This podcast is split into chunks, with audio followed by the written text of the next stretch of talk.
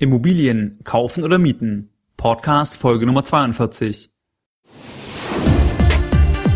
Herzlich willkommen bei Geldbildung, der wöchentliche Finanzpodcast zu Themen rund um Börse und Kapitalmarkt. Erst die Bildung über Geld ermöglicht die Bildung von Geld. Es begrüßt dich der Moderator Stefan Obersteller. Herzlich willkommen bei Geldbildung. Schön, dass du dabei bist. Wenn dir mein Podcast gefällt, dann würde ich mich sehr über eine gute iTunes-Rezension freuen. Diese Rezensionen sind für das Ranking wichtig und je weiter oben ich im Ranking bin, desto mehr Menschen kann ich mit meinen Inhalten erreichen. In der heutigen Podcast Folge Nummer 42 wollen wir uns die Frage ansehen, Immobilien kaufen oder mieten. Die wesentlichen Ergebnisse aus der heutigen Podcast Folge beziehen sich auf das Buch Kaufen oder Mieten von Gerd Kommer. Ich kann dir das Buch wärmstens ans Herz legen, wenn du vor dieser Fragestellung stehst oder dich allgemein für Immobilien interessierst. Du findest den Link zum Buch und auch alle weiteren Links unter geldbildung.de slash Immobilien. In der heutigen Podcast-Folge betrachten wir die Frage, was ist bei Immobilien eigentlich die herrschende Meinung? Soll man eher kaufen oder eher mieten? Was resultiert eigentlich als Ergebnis bei einer nüchternen Betrachtung der Zahlen? Wie hoch war eigentlich die Wertsteigerung von Immobilien über die letzten Jahrzehnte? Und was ist eigentlich das Risiko, das bei einer Investition in Immobilien vorhanden ist? Wir vergleichen ferner eine Investition in eine Immobilie gegenüber einer Investition in ein Kapitalmarktportfolio. Last but not least überlegen wir uns, warum eigentlich die herrschende Meinung über Immobilien so ist, wie sie ist. Lass uns direkt einsteigen. Was ist nun bei Immobilien eigentlich die herrschende Meinung? Soll man eher kaufen oder doch eher zur Miete wohnen? Ich denke, diese Frage ist relativ leicht beantwortbar. Vier von fünf Deutsche schätzen das Eigenheim als beste Kapitalanlage ein. Man sagt ja auch, eine Immobilie ist eine Investition in Betongold und das sagt ja relativ viel über den Stellenwert dieser Anlageklasse aus. Die Frage ist eigentlich, warum wird eine Immobilie als geeignete Anlage gesehen? Hier gibt es eine Reihe an Gründen. Viele Menschen verbinden mit einer Investition in eine Immobilie eine Anlage mit langfristiger Wertsteigerung, eine Anlage mit Schutz für Inflation, eine sichere Anlage im Allgemeinen und denken, dass ein Eigenheim stets eine gute Altersvorsorge ist. Ferner haben viele Menschen Angst, langfristig Miete zu bezahlen, da Miete bezahlen häufig mit Geld zum Fenster hinauswerfen verbunden wird. Gerd Kommer macht in seinem Buch drei Feststellungen. Erstens, die Rentabilität von Immobilien wird häufig überschätzt. Zweitens, das Risiko von Immobilien wird unterschätzt.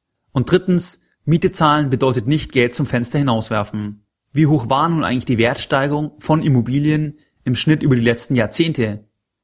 Diese Information ist sehr relevant, um eben die Attraktivität von Immobilien beurteilen zu können. Generell existieren bei Immobilien deutlich weniger Daten wie bei anderen Anlageklassen. Bei Aktien existieren Daten von über 100 Jahren.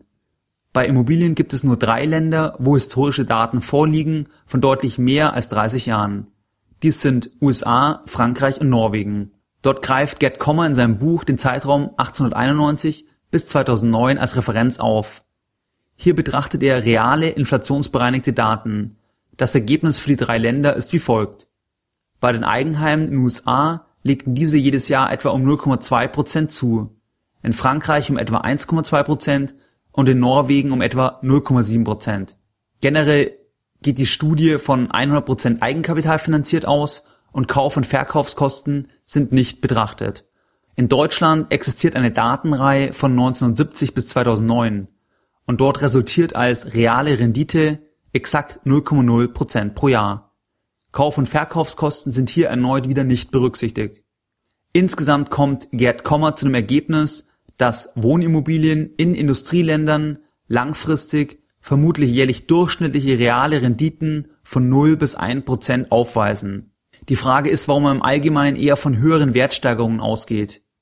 Gerd Kommer führt es darauf zurück, dass man Inflation eben nicht berücksichtigt und dass man sich Inflation auch nicht vorstellen kann. Das heißt, real haben Immobilien zwischen 1970 und 2009, wie besprochen, eine Rendite von 0,0 Prozent pro Jahr aufgewiesen. Das heißt, die Preise sind inflationsbereinigt genau die gleichen in 2009 gewesen wie eben 1970. Nominal hingegen haben sich die Preise verdreifacht. Jetzt ist eben die Frage, ob man Immobilien wirklich einen einwandfreien Inflationsschutz zuweisen kann. Die nächste Frage ist, was haben Immobilien eigentlich für ein Risiko und welche Preisschwankungen können Immobilien aufweisen? Bei der Betrachtung der Daten kam heraus, dass in den USA ein maximaler aggregierter Wertrückgang von 47 Prozent vorkam. Das heißt, es gab eine Reihe an Jahren, wo die Immobilienpreise jedes Jahr gefallen sind und aggregiert waren das am Stück eben 47 Prozent. In Frankreich sogar gab es eine Zeitperiode mit minus 87 Prozent, in Norwegen eine Zeitperiode von minus 57 Prozent. Diese beinhaltet eine Verlustphase von 55 Jahren. Das heißt, hätte man im Jahr 1 gekauft und innerhalb dieser 55 Jahre verkauft, dann hätte man immer Geld verloren. In Deutschland war die größte aggregierte Verlustphase eine Verlustphase mit minus 22 Prozent. Interessant ist, dass Gerd Kommer in seinem Buch eben den Vergleich anstrebt, a, ich investiere in eine Immobilie, b, ich wohne zur Miete und spare die Differenz im Kapitalmarkt ein. Ich möchte jetzt hier nicht auf die Details eingehen, das kann jeder detailliert in dem Buch von Gerd Kommer nachlesen. Jedenfalls war es so, dass in allen Fällen man mit dem Kapitalmarktportfolio besser gefahren ist, wie mit dem Wohnimmobilienportfolio. Es war sogar so, dass in allen Fällen das Kapitalmarktportfolio am Ende der Laufzeit drei bis viermal so viel wert war wie das Immobilienportfolio. Und dies bedeutet, dass der Kapitalmarktakteur, der zur Miete wohnt, in jedem Fall wesentlich besser dran war, wie eben der Häuslebauer, der das Haus gekauft hat und eben weniger oder nichts an Kapitalmarkt eingespart hat. Man unterstellt natürlich, dass der Mieter alles Geld ganz strikt über die Miete hinausgehend die Differenz jeweils eben zur Immobilienfinanzierung an Kapitalmarkt einspart. Das heißt, man unterstellt eine gewisse Disziplin. Jetzt ist ja die Frage, nachdem wir auch vom Zahlenmaterial eher gehört haben, dass eine Immobilie nicht unbedingt immer zwingend eine gute Anlage sein muss, warum die herrschende Meinung trotzdem so positiv ist. Ich denke, der wesentliche Grund ist, dass natürlich viele, die die Informationen auch verbreiten, im Wesentlichen von Immobilien profitieren. Ich denke da an Makler, Banken, Bauträger oder auch Bausparkassen, dass viele Studien, die von denen kommen oder andere Informationen natürlich immer etwas pro Immobilie gefärbt sind, weil sie natürlich selbst eben im Bereich der Immobilien tätig sind.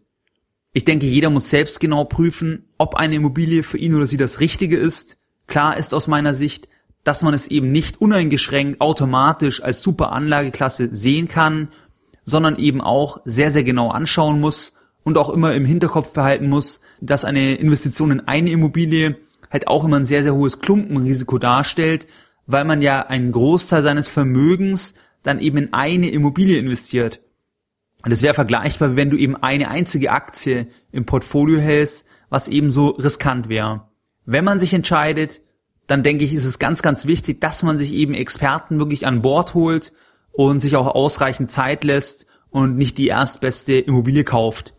Da möchte ich auch sehr gern auf das Interview mit Thomas Knedel ähm, verweisen, der absolute Immobilienexperte ist und der auch genau diese Punkte eben anspricht, dass man sich Zeit lassen soll erstens und zweitens, dass man sich wirklich Experten an Bord holen soll, damit man eben auch nicht große Fehler macht und die dann irgendwo äh, finanziell einfach einen Bedrängnis führen können.